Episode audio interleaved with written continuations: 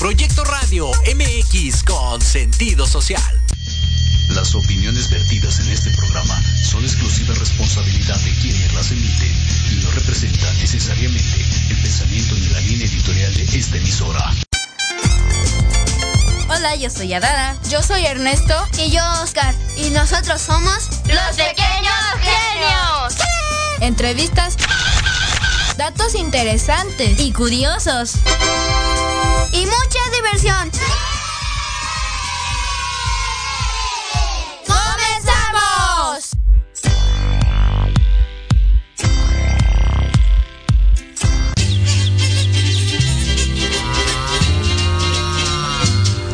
Caminito de la escuela, apurándose a llegar, con sus libros bajo el brazo, va todo el reino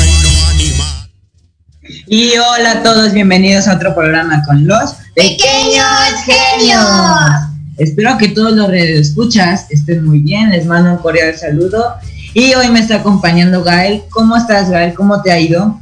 Eh, muy bien, este fin de semana he estado aprovechando mis vacaciones, este, he estado jugando, viendo videos y ayudando aquí en la casa. ¿Y tú qué has estado haciendo, Ernesto?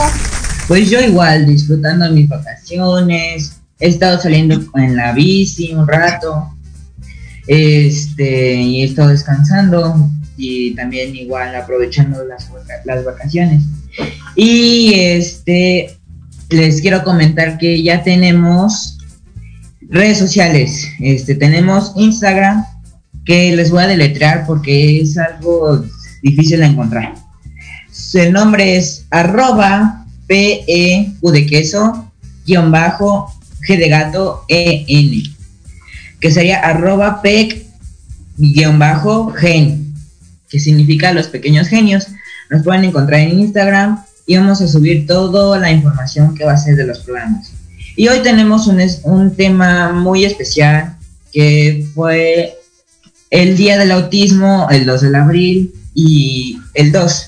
Y este Hoy nos va a tocar ese tema y tenemos a una invitada muy especial que nos va a apoyar en nuestras dudas de, sobre el autismo, que es la psicóloga Ana María González Guadarrama. Bienvenida, Ana María. Hola, ¿qué tal chicos? Buenas tardes. Es un gusto. Es un gusto, es un placer estar con ustedes para poder aprender juntos y que podamos tener algo más eh, significativo del tema que es el autismo. Ok, muchísimas gracias. Este, vamos a empezar con la primera pregunta. ¿La quieres hacer tú, Guy? Sí. Este, bueno. ¿Qué es el autismo? Ok, bueno, chicos, hablar del autismo es este realmente un, proceso pues complejo porque hay muchas cosas que en algún momento no están en este momento aún claras, pero digo, para que lo podamos entender juntos, el autismo es un trastorno del desarrollo que afecta a la forma en que la persona interpreta todo su entorno. El autismo es, en pocas palabras, es, es el trastorno del desarrollo. Si ustedes se han dado cuenta o han observado en, en algún momento, eh, cuando salimos al mejor con papi, con mami, o que vamos al mercado, o en nuestra misma escuela, de repente hay niños, por ejemplo, que no toleran los ruidos, que no les gusta que los toquen. Es más, ni siquiera te voltean a ver, no hay un contacto visual. Ah, esto es algo que tiene significado en lo que es el desarrollo en el proceso autismo. Entonces, algo muy importante es que en pocas palabras es todo lo que presenta la dificultad en la comprensión, el uso del lenguaje, las relaciones sociales, la imaginación y hasta el juego. O sea que es un trastorno. Así es.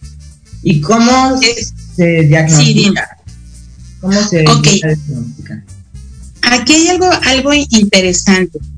Digo, cuando nosotros tenemos, por ejemplo, el, proceso en, cuestión de que realmente no sabemos cuáles son los indicadores para poder tener ese proceso de, definición o, decir, este niño es autista, algo importante es que la valoración o la evaluación es principalmente por un psicólogo para poder tener un, este, una evaluación necesitamos aplicar ciertas pruebas evaluativas. Eh, la mayoría de nuestras pruebas son pruebas eh, psicológicas españolas, porque pues desafortunadamente en, nuestro país aún no hay como que muchas pruebas. Sí tenemos pruebas, obvio, por ejemplo el DSM4, donde están grandes psicólogos mexicanos, y que este nos ayuda a tener como que resultados muy impactantes en cuestión de desarrollo y eso nos ayuda. Pero podemos tener indicadores a lo mejor hacia los papis. Esto es algo bien, bien interesante, ¿no? ¿Por qué? Porque muchas veces empezamos a enfocarnos y empezamos a, a darnos cuenta que tenemos ciertas características diferentes, ¿no? No todos los niños son iguales, ¿no? Entonces, hay cosas que, son importantes para poder reafirmar en, esa situación. Algunas de ellas, por ejemplo, son niños que tienen ausencia de sonrisa social. La mayoría de los chicos con autismo no se ríen. Ellos eh, son, no es que se cohiban, pero tienen esa ausencia de esa sonrisa social. No hay ese afecto. Hay una falta de contacto visual. La mayoría de ellos no te miran a los ojos. Pueden tener una interacción contigo, pero jamás visual.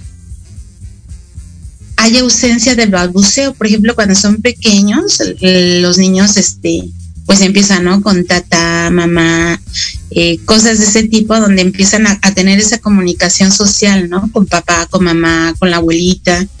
Ellos no ellos carecen de esa, de esa ausencia de comunicación. Y puede haber niños que tengan 10, 12 años y aún no tienen esa comunicación.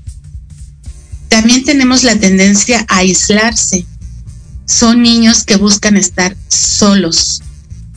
¿Por qué? Porque no hay un vínculo social. Eh, aquí también la, la falta de lenguaje, tanto verbal como no verbal. ¿Por qué?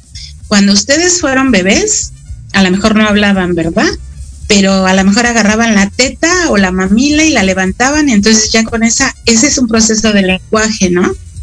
Ya le está diciendo la mamá, mamá, quiero leche, ¿no? O te arrastrabas y llegabas a, a la, no sé, a la pantalla, a la televisión y indicabas a lo mejor con el dedito, pues quiero ver la tele. O podías agarrar una película y esa película moverla y decir, pues come la película, ¿no? Esta es una falta, ustedes, todos los chicos, todos los niños tienen esta comunicación verbal y no verbal. Ellos lo carecen totalmente. no hay. Algo también muy, muy este, importante para poder, eh, como que son signos, la ausencia de, del apapacho. Son niños que no, te, no toleran el abrazo, el que los le agarres la cabecita o que le quieras dar un beso. No toleran eso. También aparte de eso, son niños que de repente pueden tener aparición de angustias, así se le, se le maneja, porque, porque pueden estar felices, por ejemplo, ahorita estamos aquí conversando y estamos tranquilos y estamos contentos, pero de repente a lo mejor puedo empezar a llorar. Y lloro y lloro o grito y, y tú no sabes por qué, ¿no? ¿Qué está pasando? ¿Por qué? Esa es una característica también por la cual ellos tienen un descontrol en su área sensorial. Entonces, la forma de evaluar y de diagnosticar realmente tiene que ser con una situación evaluativa psicológicamente para poder tener un proceso evaluativo significativo. Ok. Nos preguntan en Facebook. Violeta Martínez. Hola, buenas tardes. ¿Hay grados de autismo y cuántos serían? Ok. Sí, efectivamente se manejan tres, tres grados que pues lo, se maneja por el leve, el medio y el este alto y el severo. Pero aquí hay algo muy interesante. La mayoría de los niños con autismo se encuentran en el, en el grado medio, ¿no? Que es ahí donde se enfoca los niños que tienen como características muy similares. No todos los niños autistas tienen la misma condición, ni todos los niños autistas se manejan de la misma manera. Pero hay algo muy interesante esta es la forma en cómo, hablando psicológicamente y médicamente hablando, se, se, este, se regula, ¿no? Que es el, el, leve, el medio y el severo. Pero hay una escala donde se refieren a diferentes trastornos. Por ejemplo, hablar de autismo, eh, se habla, por ejemplo, de un trastorno autista de un síndrome de Asperger, de un trastorno de desintegración infantil, de un síndrome de red y un trastorno generalizado del desarrollo no especificado. Hablar de autismo habla de todos esos, ¿sí? Y de alguna manera se manejan grados, como les mencionaba, leve, medio y severo.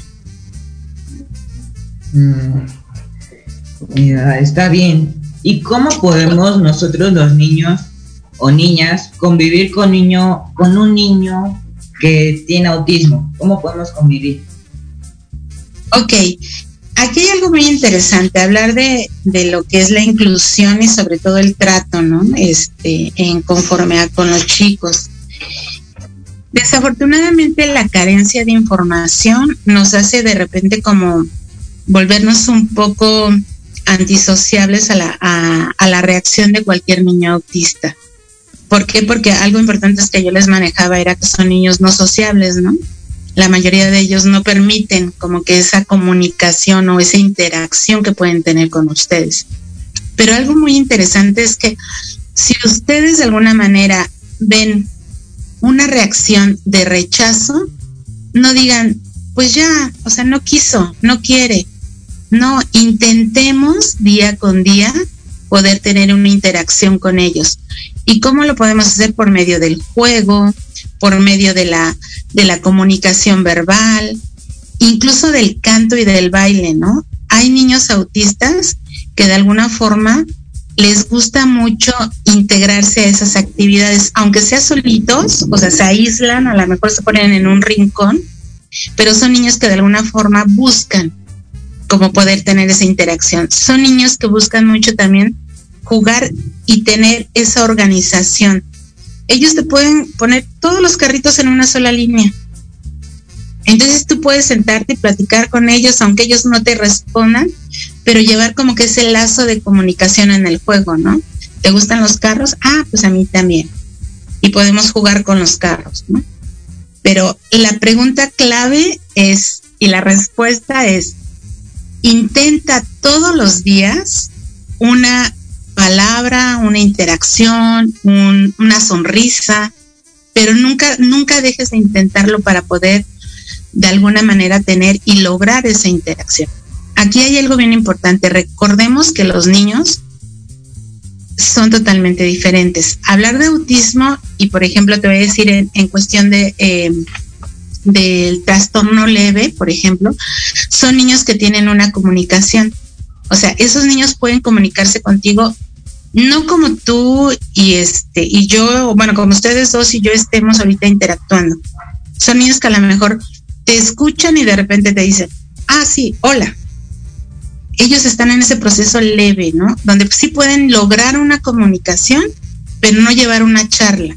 Entonces, si tú te encuentras un niño en ese nivel, puedes tener más facilidad para poder lograr una comunicación y una integración.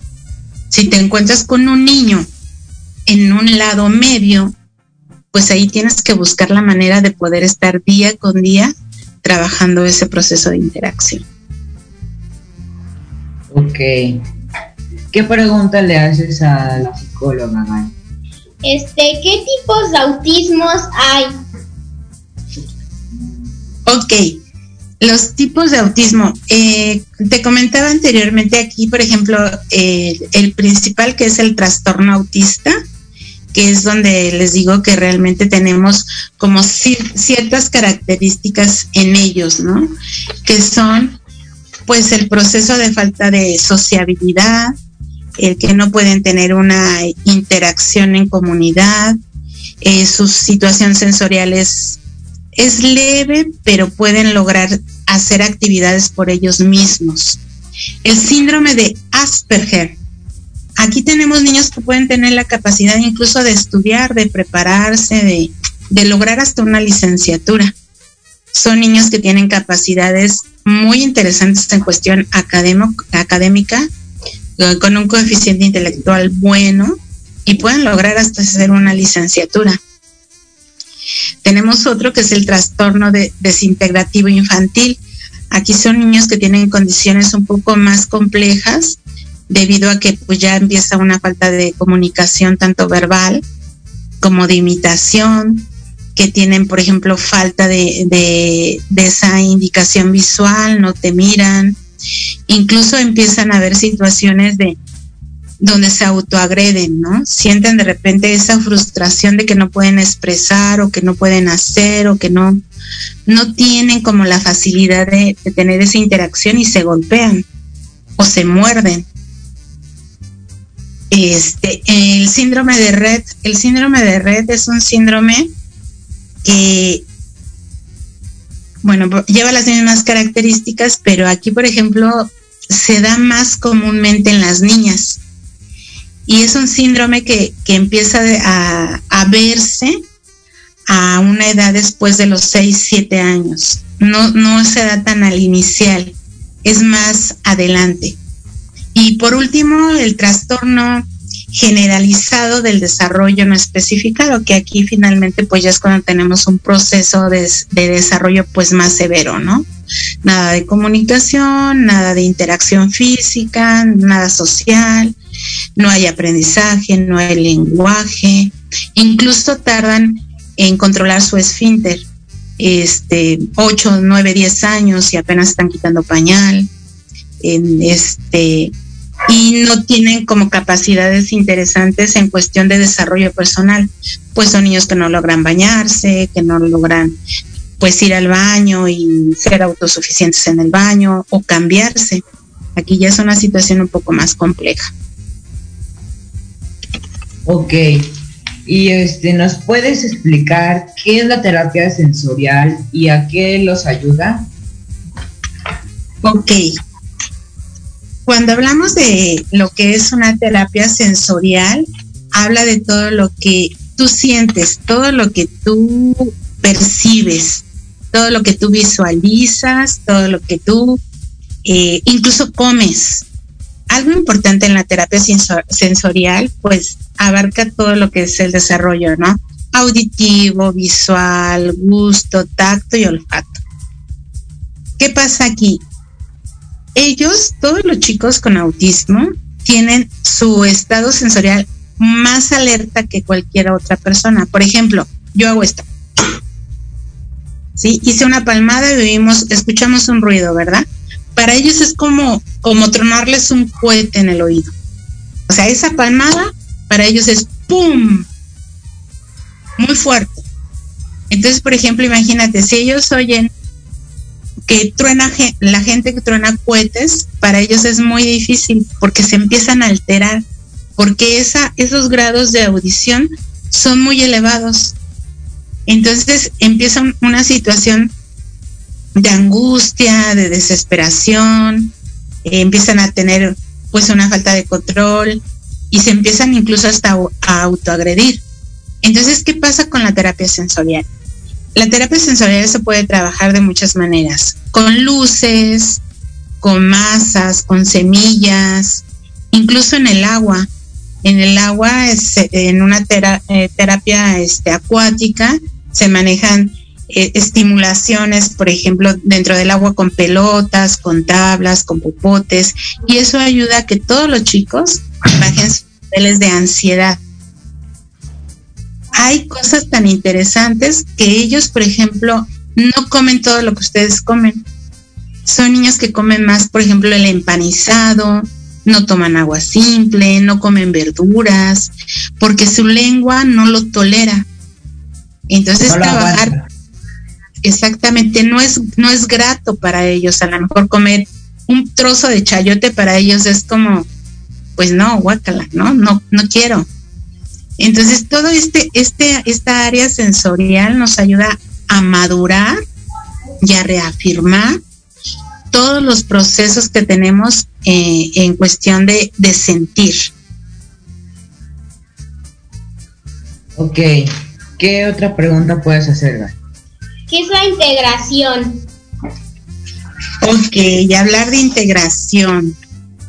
Esta es una, una pregunta muy interesante, Gael, porque pues tenemos años con este proceso de integración, ¿no? Hace muchos, muchos años empezamos a escuchar que, que íbamos a tener ya una integración escolar con todos los niños con necesidades educativas especiales, no solamente los autistas, sino el síndrome de Down, este, algún daño neurológico.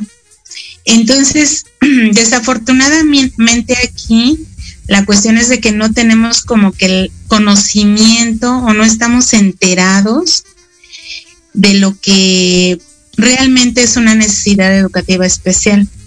Empezar hablar de, integración es poder tener una aceptación.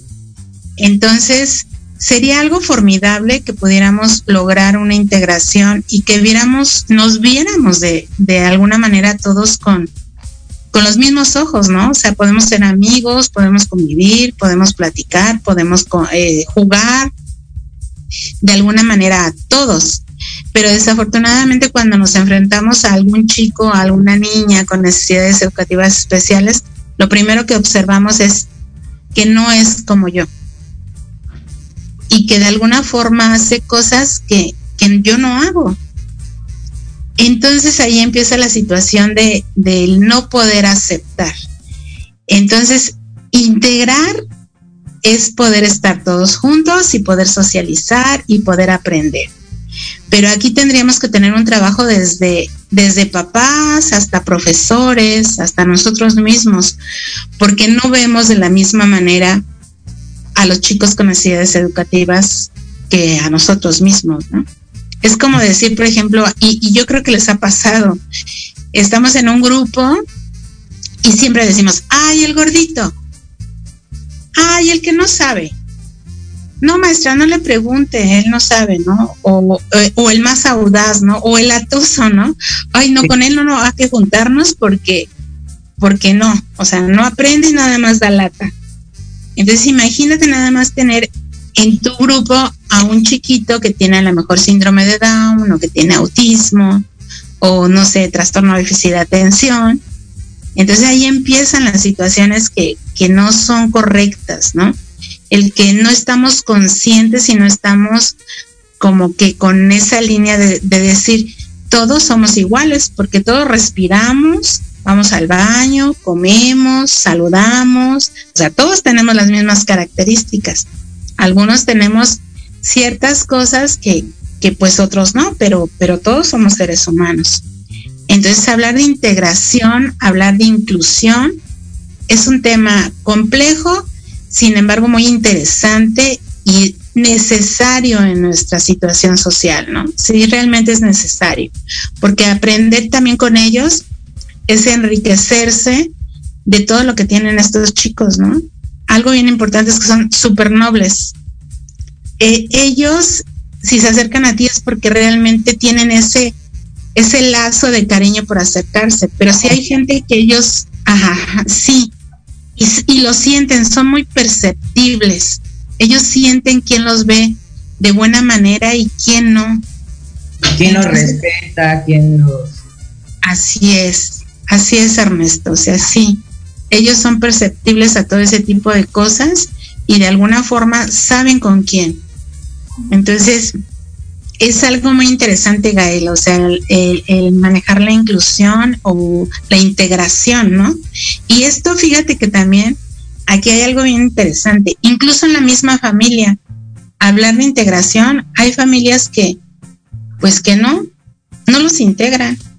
O sea, y, se cierra el, núcleo de papá, mamá, hijos, se cierra en, su casa porque a lo mejor el tío pues no permite que, vaya el otro niño, o porque grita, o porque pega, o porque de repente llora.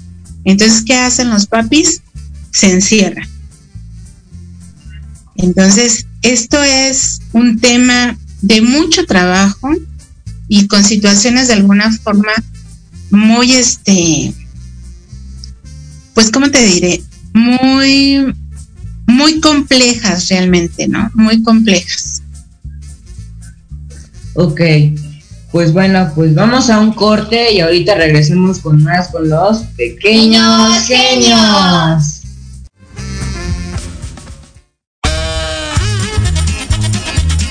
Oye, oye, ¿a dónde vas? Vamos a un corte rapidísimo y regresamos. Se va a poner interesante. Quédate en casa y escucha la programación de Proyecto Radio MX con sentido social. ¡Uh, la, la chulada! ¿Has pensado cómo vivirás en tu vejez? Que no se te vaya la vida planeándolo. Invierte una hora de tu tiempo escuchando Proyectando tu futuro. Todos los miércoles a las 4 de la tarde por Proyecto Radio MX con sentido social.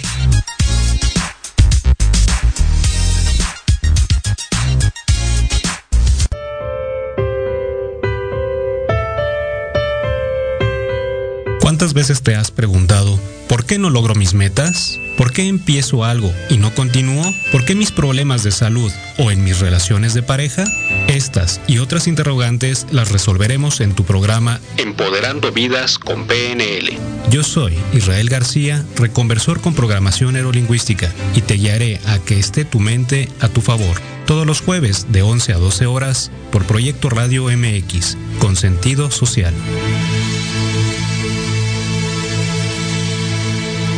Horizonte es un universo de posibilidades para ti. Acompáñanos todos los martes de 6 a 7 de la noche en Proyecto Radio MX con sentido social para descubrir, aprender y tomar acción en cada esfera de tu vida. En cada esfera de tu vida.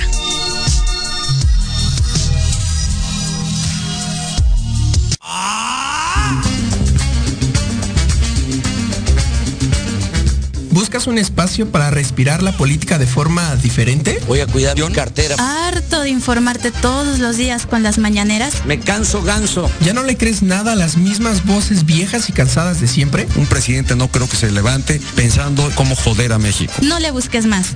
Metropolítica, es para, ti. Hombre, unos genios. Todos los martes a las 8 de la noche entraremos directito en tus oídos para zorrajarte lo más relevante y divertido de la vida pública nacional e internacional. Inclusive que te sientes a mi lado. Solo aquí, en, Metropolítica, el análisis que nadie pidió. No, no fue al bur, no sean así. Por, proyecto, Radio MX, con sentido social. Proyecto Radio MX, tu opinión es importante. Envíanos un mensaje de voz vía WhatsApp al 55 64 18 82 80 con tu nombre y lugar de donde nos escuchas. Recuerda 55 64 18 82 80. Ahora te toca hablar a ti.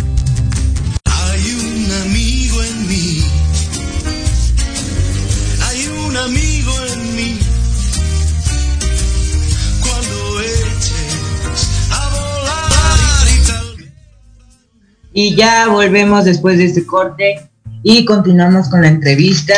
Y la pregunta es, este, si yo tuviera un primo con autismo, como venía diciendo que pega o no sé, como que no quiere que se acerques, ¿qué me recomendarías para acercarme a él? Ok, es una pre- pregunta muy interesante y sobre todo habla de, de incluirnos, ¿no? De como lo que decía Gael, de poder tener como que ese, ese paso a, a la integración, ¿no? Y buscar una convivencia. Bueno, algo importante cuando tenemos aquí un familiar con autismo o con cualquier necesidad educativa especial, pues es, es la participación. Eh, buscarlo, poder interactuar con él pues seguidamente, no a lo mejor cada mes, o sea, por ejemplo, tener a lo mejor la convivencia de a, a lo mejor un día a la semana, dos días a la semana. Y algo importante es poder observar qué es lo que le gusta, qué es lo que no le gusta. Eso es algo muy importante, porque si yo estoy consciente de qué es lo que le gusta a él, yo voy a poder empezar a interactuar con él de una manera en juego. Siempre jugar es algo importante. E incluso hay terapias de juego, ¿no? Donde nosotros apren- aprendemos a integrarnos y aprendemos a conocer a cualquiera de estos chiquitos. Entonces yo, yo propongo que algo importante es que tú te des a la tarea de conocer a tu primo, saber qué es lo que le gusta y qué es lo que no le gusta. Por ejemplo, si no le gusta que lo toques, hay que respetarlo, no te toco. Si no te gusta que te agarre de la mano, pues no te agarro de la mano, pero voy a buscar la manera de cómo socializar. A lo mejor llego y simplemente levanto mi mano y le digo, hola primo, ¿cómo estás? O a lo mejor le digo, hola, ¿cómo estás? Aquí te traje esto, mira, ¿te gusta el helado? ¿Comemos helado? O otra cosa, por ejemplo, son niños que son muy temáticos. La mayoría de los autistas son muy temáticos. O se enfocan mucho a los carros o a los dinosaurios o a cosas de interés como muy, muy este propio. Entonces yo puedo empezar a investigar si a mi primo le gustan los dinosaurios. Ah, pues entonces voy a llevar dinosaurios a su casa para lograr esa interacción. O busco lo que realmente a él enfoque para que podamos tener ese lazo y empezar a tener una sociabilidad. Ok, o sea que tengo que saber lo que a él le gusta y, la- y lo que no le gusta para Así poder es. convivir con él, o sea, la, la integración. Exactamente. El saber qué es lo que lo que le agrada y lo que no le agrada te va a dar como el primer paso para saber cómo socializar con él. Ok, nos preguntan en Facebook. Verónica Rubio, ¿el análisis le ayuda a las personas con autismo? No, Hablar de perdón, sí, Ernesto. cannabis, no sé. Ah, ok, sí. Sí, hablar del cannabis este, es algo pues que empezó aproximadamente hace dos años, dos, tres años aproximadamente. Eh, en mi caso, fíjate que nosotros tuvimos este, dos alumnos con, autismo, en donde se les empezó un poquito a regular por medio de goteo, o sea, del goteo del cannabis. Ellos tomaban eh, 10 gotas por la mañana y 10 por la noche para regular sus procesos de agresión y de ansiedad. Desafortunadamente no se, no se logró nada, o sea, no hubo como que lo que se planea, ¿no? Porque dicen, utilizando el cannabis vas a regular los momentos de ansiedad y de frustración en cualquier niño con, con autismo. En el caso de mis estudiantes, en el caso de, de, mis chicos, no, no se logró, no hubo eso, al contrario, eh, se siguió subiendo el goteo, eh, el niño como empezó a tener como otras cosas como morderse uñas, subieron de peso, dejaron de dormir. Y finalmente a lo que se llegó este fue nuevamente a un proceso de, de evaluación neurológica donde se hizo un mejor este pues sí un mejor proceso en cuestión medicamentación hubo ya otros medicamentos que empezaron a ayudar a los chicos a, regular este, esta ansiedad, ¿no? Pero sin embargo, reitero, no todos los chicos este, son igual, no todos los chicos se les maneja de la misma manera. Eh, yo he escuchado eh, en, algún, en algunas pláticas que, que es más factible este, el cannabis en, en chicos con parálisis cerebral o con crisis convulsivas pero realmente en el autismo, en nuestro caso, dentro de nuestra institución, este realmente no funcionó, no fue favorable. Ok, o sea que no en todos los tipos del autismo, por lo que entendí, o sea, no funciona el cannabis. Sí, claro. Ok. O sea, bueno, bueno, aquí, perdón, perdón, este, aquí o sea, no en todos los chicos funciona de la misma manera, ¿no? A nosotros en, el caso del autismo, en los chicos con autismo, no funcionó. Y empezamos con goteos de 10, 10 gotas por la mañana y 10 por la noche. Y fueron aumentando, pero empezaron a tener ya otras cosas que no eran sanas, ¿no? Como subir de peso, pérdida de sueño, este, muy hiperactivos. Entonces no funcionó.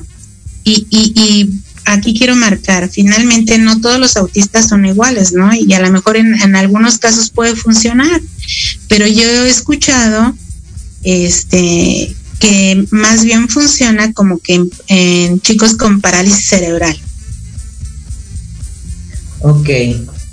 Nos preguntan en la web, Oscar Ornelas, ¿cómo podemos ayudar a un niño con autismo si sufre de alguna crisis durante alguna reunión familiar? Ah, una pregunta interesante porque eso suele suceder comúnmente con todos los chicos este, con autismo. Este, aquí lo ideal es primero respetar el, el momento y el espacio en el cual se encuentra el chico. Y en este caso, quien tiene que llevar la batuta de regular es mamá o papá porque ellos están acostumbrados y saben cómo sacar en ese momento al chico. Cuando nosotros queremos intervenir y no sabemos realmente cómo hacerlo, lo único que hacemos es incrementar su situación de ansiedad. Entonces, lo más correcto es, no te veo, me hago un lado y respeto tu espacio.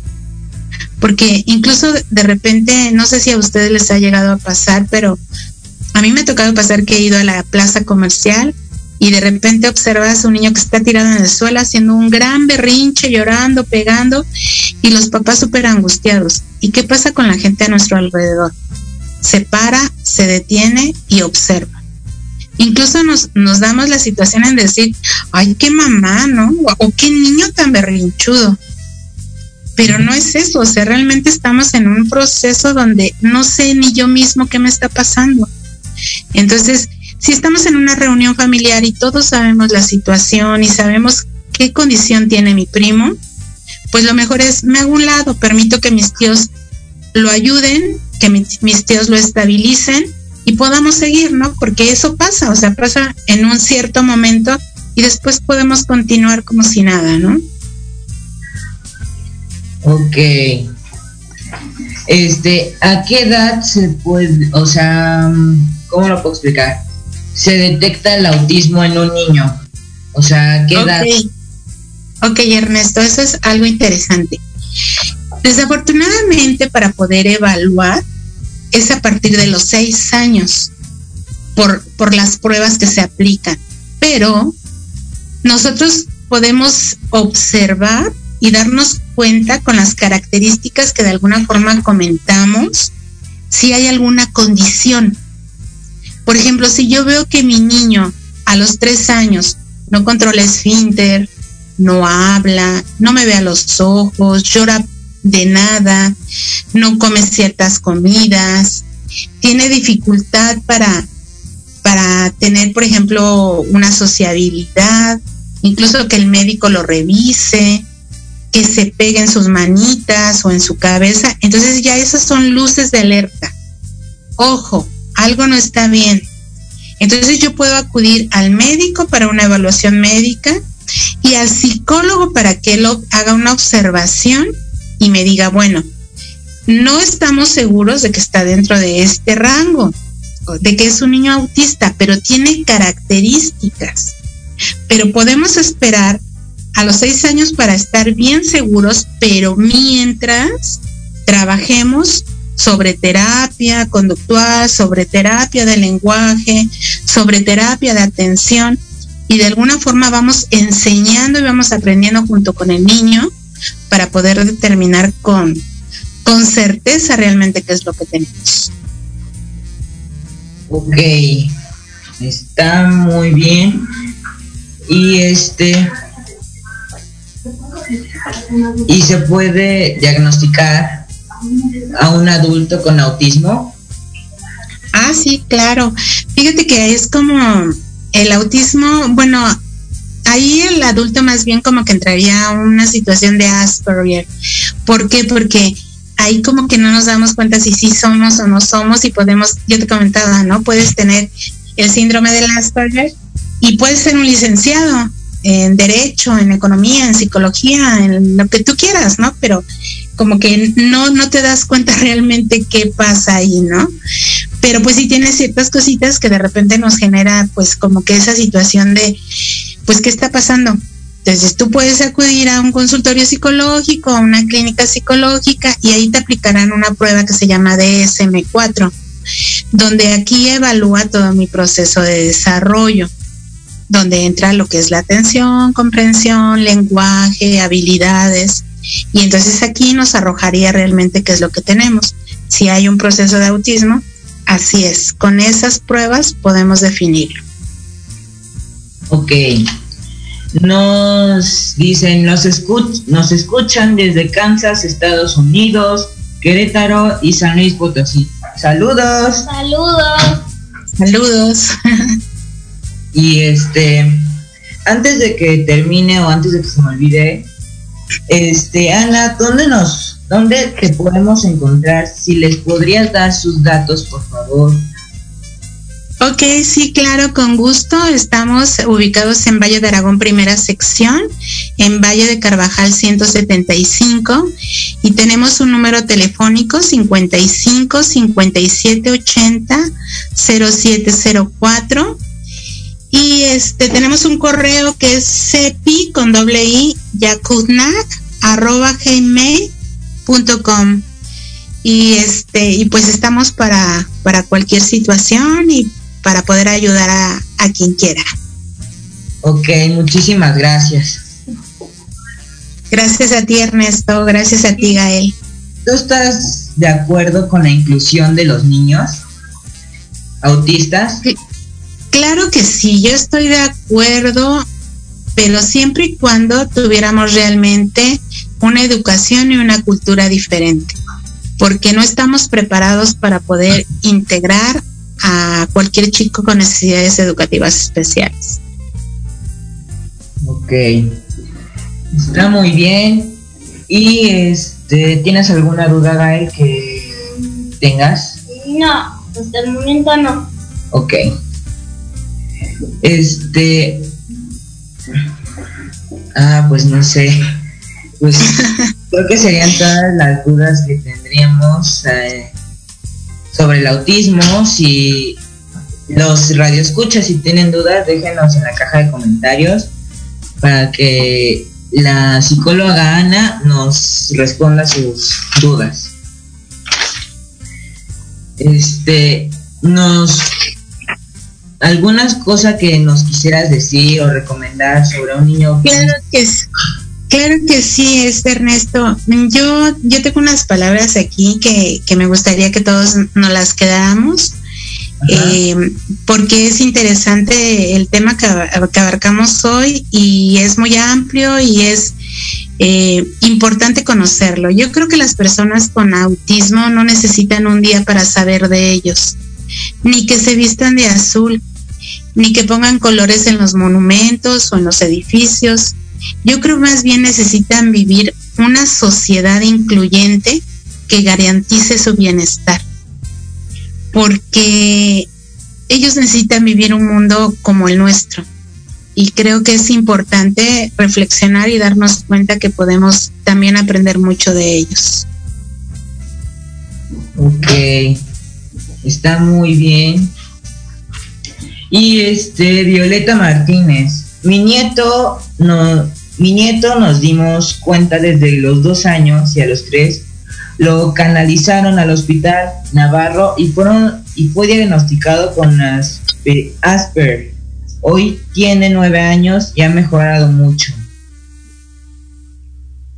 Y es correcto, el hospital ayuda de repente a, a definir ciertas cosas pero para realmente hacer un proceso de evaluación, porque ahí estamos hablando de, un, de una evaluación médica, hablar de una evaluación psicológica es a partir de los seis años con las pruebas de DSM-4, DSM-5. Pero es, es, lo que yo te comentaba, si vemos ciertas características que tiene el chiquito, pues de alguna forma vamos trabajando con ellos, ¿no? Y cuando ya definimos realmente bien en qué área estamos, pues ya vamos a, avanzados, ya vamos mucho mejor. Sí. Gal, ¿tienes alguna pregunta? Eh, sí, este, ¿cómo qué hospitales nos recomendarías para este poder este saber que tienen autismo los niños? Ok, hablar de la etapa inicial, para mí el, el hospital mejor es el hospital infantil, este, que se encuentra en la Roma, en la colonia Roma, creo, sí este es el mejor hospital para poder diagnosticar. ¿Y por qué? Porque también ahí tienen todo, todo para poder este, hacer pruebas como encéfalos, tomografías, y de alguna forma es como que más completo. Ok, ¿dónde lo podemos encontrar? Sí, les debo la dirección, pero creo que sí es en la colonia Roma, incluso es, se puede buscar así Hospital Infantil de México uh -huh. y es, es el que es el, el, mejor para poder, no nada más en, en, hablar de autismo, de cualquier situación médica con los chicos. Ok. ¿Y por qué se representa con color azul el Día del Autismo? Bueno, eh, se, se, manifiesta que porque es el color de su sangre, ¿no? Entonces, eh, ellos son azules porque son eh, una luz, son eh, como un universo y de alguna forma por eso manifiestan el color azul. Mm, está padre el significado sí. del color. sí, pues eso, la plática que tuvimos fue muy interesante, ¿verdad? Sí, fue muy interesante. Sí, muchísimas gracias. Gracias a ustedes dos, fue un placer, estoy para servirles y pues espero que, que por lo menos hayamos aprendido algo juntos. Sí, sí. espero que también los radioescuchas hayan aprendido algo, las dudas que respondió y este muchísimas gracias por participar. Gracias a ustedes. Gracias. Gracias. Y este, pues por favor, este, cuídense mucho a las personas. Este, les quisiera mandar un cordial saludo y pues, este, ¿recomendarías algo por la cuarentena, Gain? Sí, que se laven las manos, usen gel antibacterial no, no se toquen la cara y no toquen ninguna superficie que haya sido este, muy infectada de algo. Ok. Y por favor no salgan, si van a salir, este, que solo salga una persona por lo importante. Y este nos escuchamos la próxima semana con los Pequeños genios.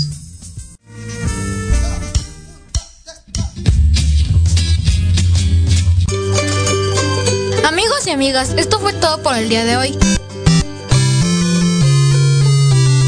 Esperamos que se hayan divertido y aprendido mucho con los pequeños genios. Los esperamos la próxima semana y recuerden, la diversión es infinita. Hagan su tarea. ¡Listo! ¡Listo! Y diviértanse con sus martillos.